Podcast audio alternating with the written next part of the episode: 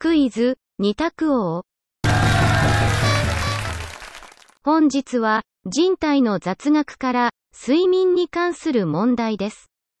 それでは参りましょう。問題。睡眠中やうたた寝をしている時に、体がビクとなる現象をジャーキングという。睡眠中やうたた寝をしている時に、体がビクとなる現象をジャーキングという。丸か×かでお答えください。